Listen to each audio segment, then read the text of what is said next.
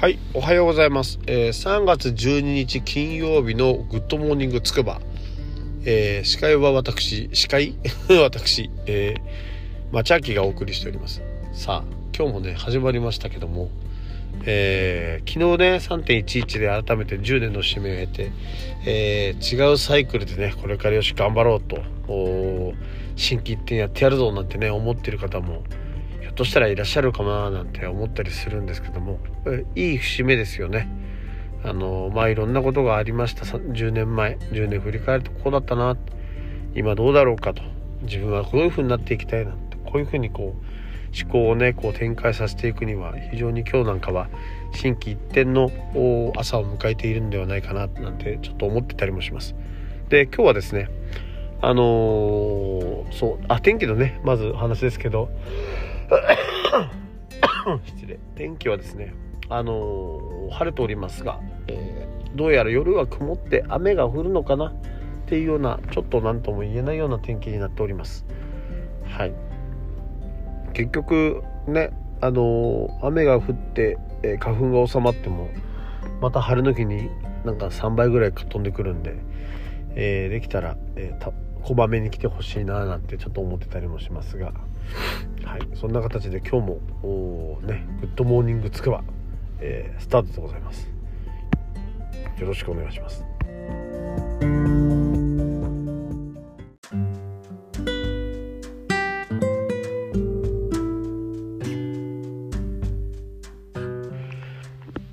はい、えーではちょっとね今日の本編ですけども、えー今日の本編のねテーマは金曜日なんでね、えー料理とか食べ物とかいわゆるグルメのお話、えーになってます。なってますというか、まあ、自分でそう決めてるんですが今日グルメデーなんですよ。まあ金曜日なんで週末だからちょっとねあなんか何食べようかなとかさ何やっぱちょっと飲みに行きたいなとかってそういう雰囲気がね、えー必ず皆さんの心を支配してるだろうと、えーいうふうに思いますけどもですね。それに合わせてちょっとテーマはグルメなんてですけどね。えーでまあ私パッとグルメで思い浮かぶのは何といっても「おいしんぼ」っていうねあの普及の名作の、えーアニメがあるアニメとか漫画があるんですけどもあの今見るとすごく奥深いなって思うんですよね。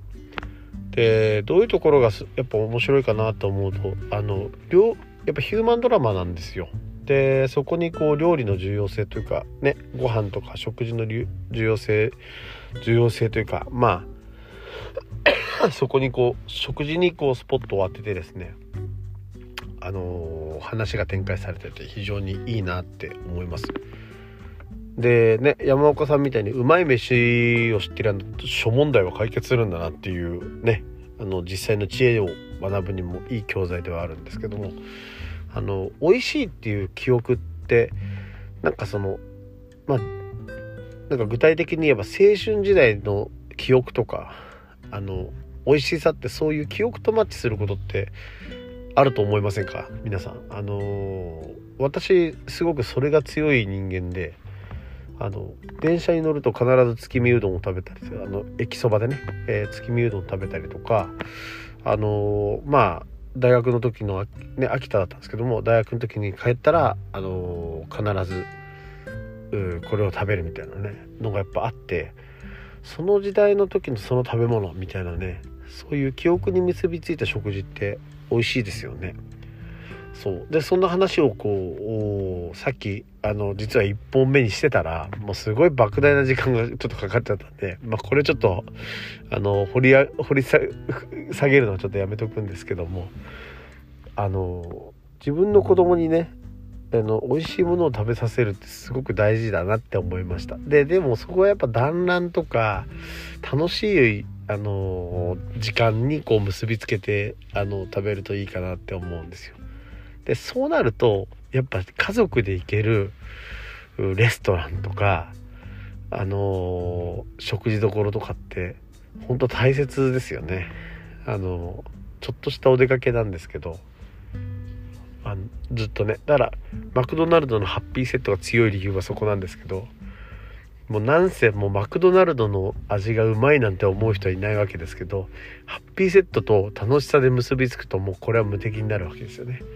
そう、まあ、ハッピーセットをね押すわけではないですがなんかね茨城っていうかつくばにもね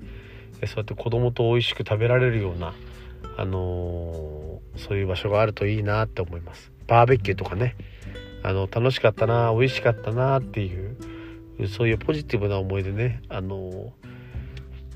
こう子供の記憶に残せるといいななんて思ったりします。まあ夫婦でもねあのあそこの思い出の店みたいなのはありますけどね。あのそうやってね記憶と結びついたご飯って美味しいですよね。あの本当コロナでそういう小料理屋さんとかねそういうのを小商いしているようなご飯屋さんがなくならないでねちゃんと生き延びてほしいなって、えー、心から本当に思いますけれどもね。あの先日お話しした「助け」は本当にうまいんでね。今パッと思いついた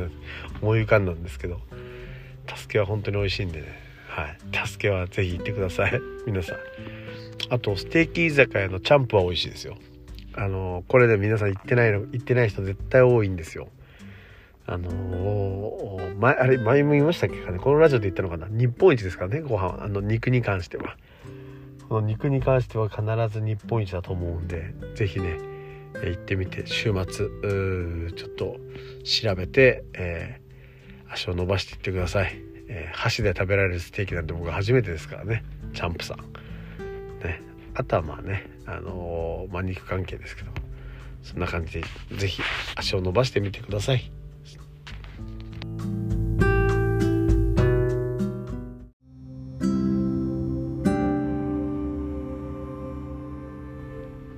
はい、えっ、ー、と、ではエンディングですね。えー、今日は、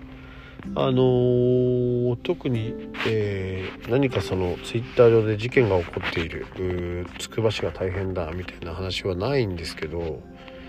ないんですけどですね。あのつくば市の人たち、えー、議員さんたちって仕事をしてるんですかね。なんかこう見えてこない。ゴミ拾いしてる方はやっぱりいらっしゃるんでね。まあ気持ちはわからないでもないんですけどゴミ拾ってる場合ではないんですよね今って。あの気持ちはわかるんですけどね。でもゴミよりももっとやることがたくさんあるので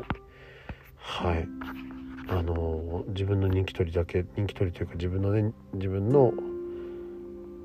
おなんていうかねあの立場を良くするイメージアップっていうのだけはちょっとね、そういうことそういうことをちょっとやんないでほしいなってもう個人的には本当に非常に強く思ってるんですけどあのー、本当にねなんだろう。ああそうだ。この話があったね。えっと先日あのこう道を通ってたら矢田部コーヒーさんっていうコーヒー屋さんがあるんですよね。でこのコーヒー屋さんあのー、行ったらやっぱすごくおしゃれでえー、それで値段もリーズナブルであのコーヒーも美味しかったんですよ。でまあそこの矢田部コーヒーなんて、まあ、入り口が分かりづらいんであの勇気を出して入ってもらうっていうすごくあの勇気を出してというかねあのどっからなんだろうみたいな感じで入っていいのかしらみたいな感じで入らなきゃいけないんで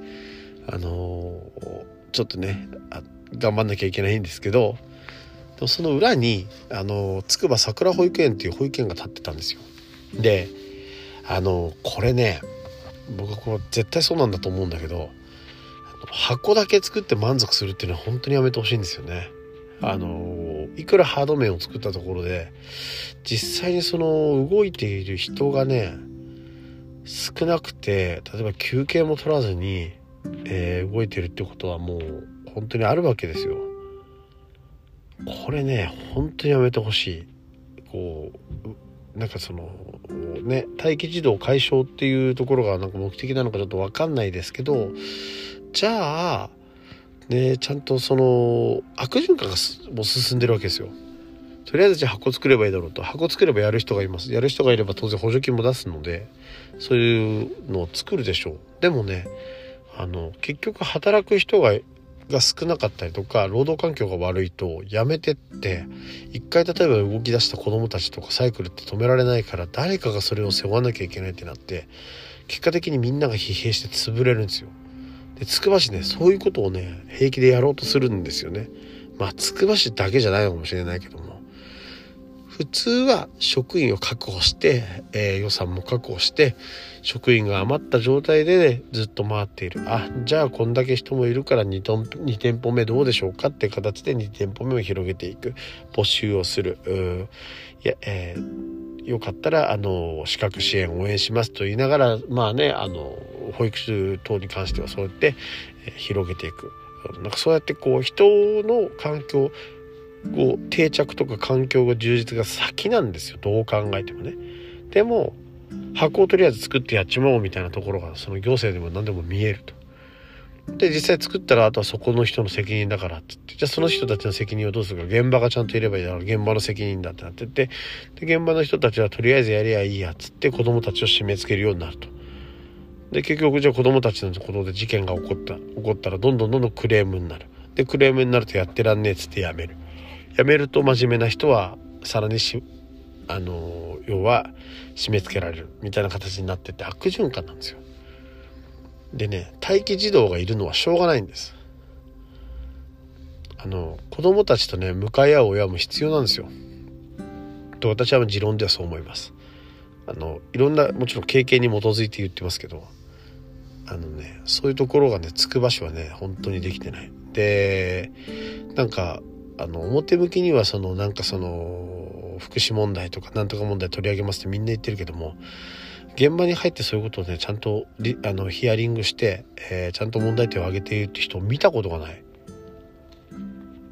あのいかにこう形式的にやっているかそして経営側の視点に立っているかってところがもう本当にね今本当に一番問題ですよ。これはちょっと強く言いたい。で結果的に歪みが来るの弱い立場の人なんでねあの働かなくちゃいけないっていう人たちとかあるいはねその子供とか、ね、そういう弱いところの子たちに行くわけですよね。本当にねこれは許せない。まあ他の、ね、会社でもそうですけどねでもやっぱその税金が投入されてたりとかもう公のお金が投入されていて経営者がその利益を出すことをまず最優先にしてるっていうのはやっぱねおかしいですね。だったらもうサービスを売って私立幼稚園とか私立保育園とか何でもいいですけどもその私立にしていただきたい。で公的な資金が入っている以上はやっぱ公的なお金、え委託でもですよ公的なお金が入っている以上はやっぱりそこの法人は、えーと、法人のその経営者は売り上げが取れるのはまずないと思っていただいてですね、えー、責任の所在があるからっつってボンと売り上げを持ってんだったらそれはやめていただきたいなそういうふうにちょっと思いますね。はい、えー、ちょっとここのエンディングが一番長くなったような雰囲気がありますが、えー、そんなことを、ちょっと熱く思思ったんでね、えー、その新しくできるその保育園とか新しくね小学校とか建てるでしょ？ああいうのもねよくないんですよ。あの、古くてもねたくさんあるんで廃校してつくなんかその廃校にして学校を作るとかちょっとよくわかんない。なんでね一つ、うん、ご検討いただければと思います。これ聞いてたらねってで聞いてる人はそんなあれなんだろうけどでもねいつか届くと信じて、えー、発信しておりますんでどうか一つよろしくお願いいたします。それでは皆さんごきげんよう。今日も頑張っていってらっしゃい。